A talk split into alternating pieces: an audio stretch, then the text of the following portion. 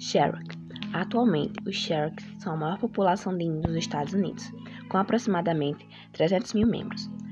Por apresentarem alguns costumes dos brancos na época da colonização, foram denominados as cinco tribos civilizadas, grupo completado pelos Seminole, Chuchans, Sigiacuns e Kram. São uma nação iroquesa que até o século XVI habitava o atual território do leste dos Estados Unidos, até serem expulsos para o Planalto. Cherokee é a maior das 567 tribos reconhecidas pelo governo federal dos Estados Unidos.